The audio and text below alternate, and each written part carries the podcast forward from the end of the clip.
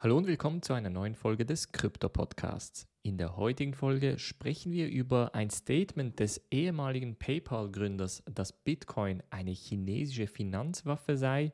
Wir sprechen über Signal und deren Integration von MobileCoin und was da eventuell schiefgelaufen ist.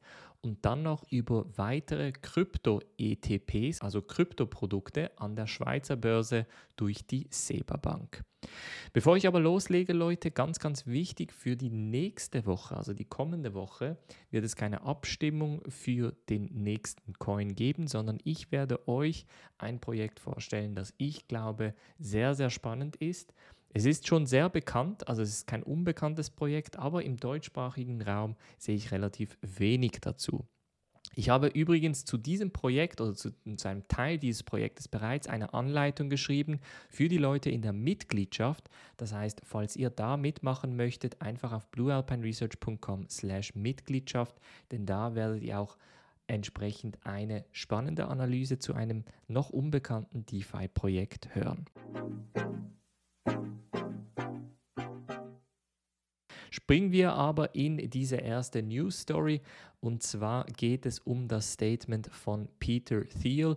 Er ist der ehemalige Gründer von PayPal und ist seitdem eigentlich als Technologieexperte für die amerikanische Regierung unterwegs, unter seinen Investments unterwegs und hat jetzt ein sehr, sehr interessantes Statement von sich gegeben, nämlich, dass er, die, dass er Bitcoin als chinesische Finanzwaffe sehe. Er sagt zwar, dass er als Pro Bitcoin und überzeugt von äh, Bitcoin und Krypto sei, aber dass sich immer mehr die chinesische Regierung irgendwie in eine Situation bewege, bei welcher sie den US-Dollar nicht ignoriere, aber umgehe.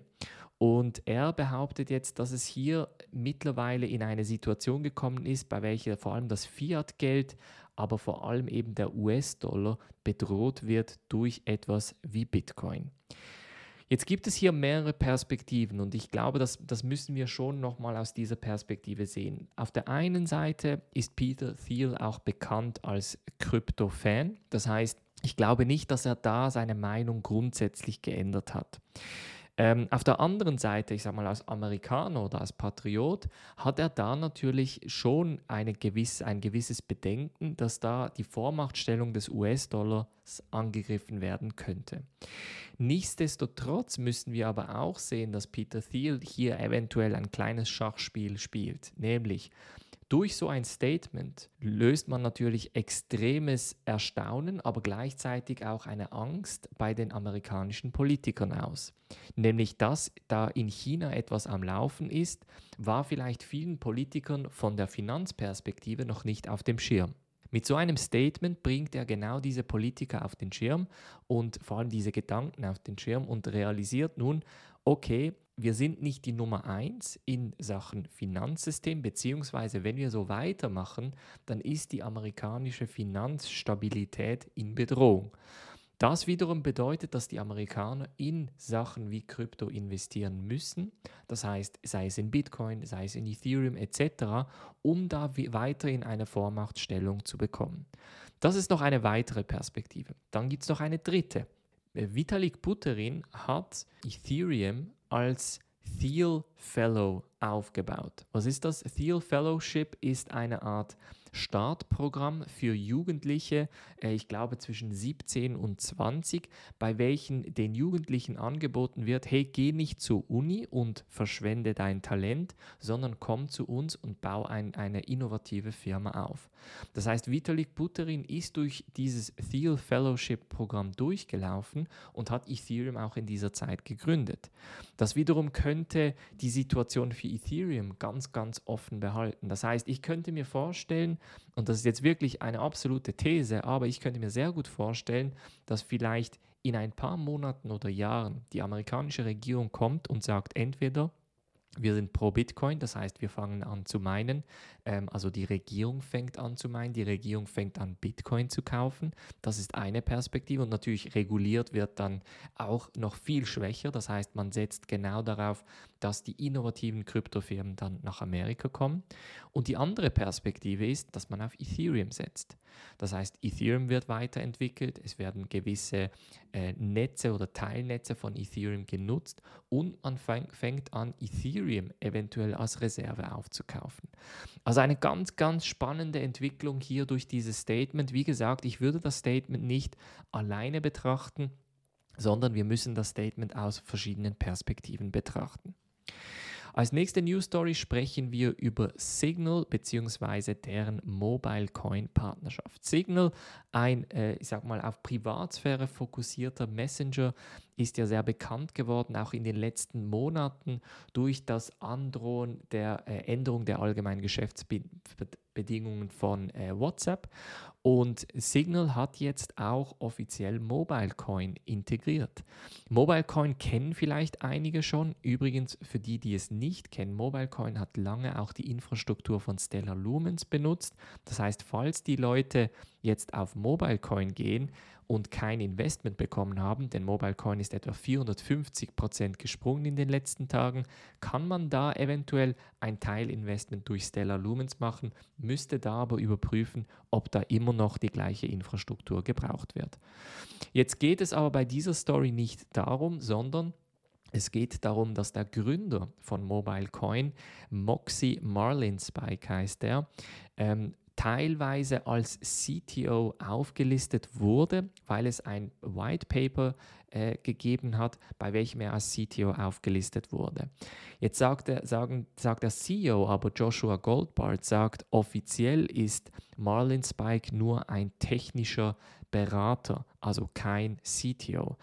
Ähm, das hat natürlich gewisse Implikationen, denn es wird momentan gemunkelt, dass eine kleine Gruppe von privaten Investoren diese 15% der gesamten Supply, die bereits gemintet wurde, dass sie Zugriff auf diese 15% hatten, was grundsätzlich noch nicht schlimm ist, denn das ist 2017 passiert, aber dass erst jetzt die große Masse reingelassen wird und dass der Preisanstieg durch diese 15% indirekt gesteuert wird.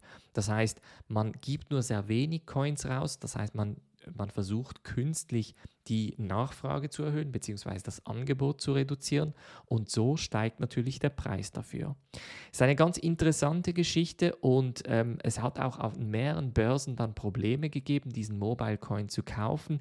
Ist auch ganz komisch, es gibt eine Webseite, die heißt buymobilecoin.com und da kann man via E-Mail oder E-Mail-Formular entsprechende Mobile Coins kaufen. Also es ist eine ganz, ganz dubiose Geschichte. Ich persönlich bleibe weg von Mobile Coin für den Moment. Es ist zwar eine spannende Sache, diese Integration mit Signal. Ich glaube aber, wie das Ganze gehandhabt wird, ist nicht wirklich kryptokonform, finde ich auch keine gute Sache. Von daher, für den Moment ist es für mich auf der Seite. Und als letzte News Story sprechen wir noch über die SEBA Bank, denn die listet vier neue Krypto-ETPs. Das sind Exchange Traded Products, also keine ETFs, an der Schweizer Börse und versucht nun mit diesen vier Projekten oder Produkten ähm, weitere, weiteres Interesse für den Kryptomarkt zu gewinnen. Wir haben natürlich mit Grayscale, mit diesen äh, Bitcoin-Funds und Ethereum-Funds die Möglichkeit, direkt oder eben indirekt in Kryptos zu investieren. Und SEBA möchte jetzt in diese Richtung auch Produkte rausgeben und hat sogenannte Bitcoin und Ether Tracker Certificates in US-Dollar wie auch in Schweizer Franken rausgegeben. Eine sehr spannende Sache für die Leute, die nicht direkt in die Kryptowährung investieren möchten, aber nach wie vor ist natürlich die Empfehlung da, direkt in Kryptowährungen reinzugehen. Das war's von der heutigen Folge. Gebt mir wie immer eine gute Bewertung in den Podcast. Stores beziehungsweise da, wo ihr diesen Podcast hört. Teilt diesen Podcast natürlich auch gerne mit Freunden, falls da etwas Spannendes für eure Freunde mit drin ist. Und wie gesagt, für die Leute, die nochmal eine spannende Analyse von einem unbekannten Projekt sehen möchten, können das sehr gerne in der Mitgliedschaft machen. bluealpineresearch.com slash Mitgliedschaft. Die Community wächst und wächst und es wird sehr, sehr spannend, sehr, sehr spannende Diskussionen. Auch Anfänger sind herzlich willkommen. Ich habe noch einen Anfängerkanal eingerichtet. Da könnt ihr jegliche Anfängerfragen stellen und sie werden relativ schnell beantwortet. Nun wünsche ich euch ein ganz schönes Wochenende. Bis zum nächsten Mal.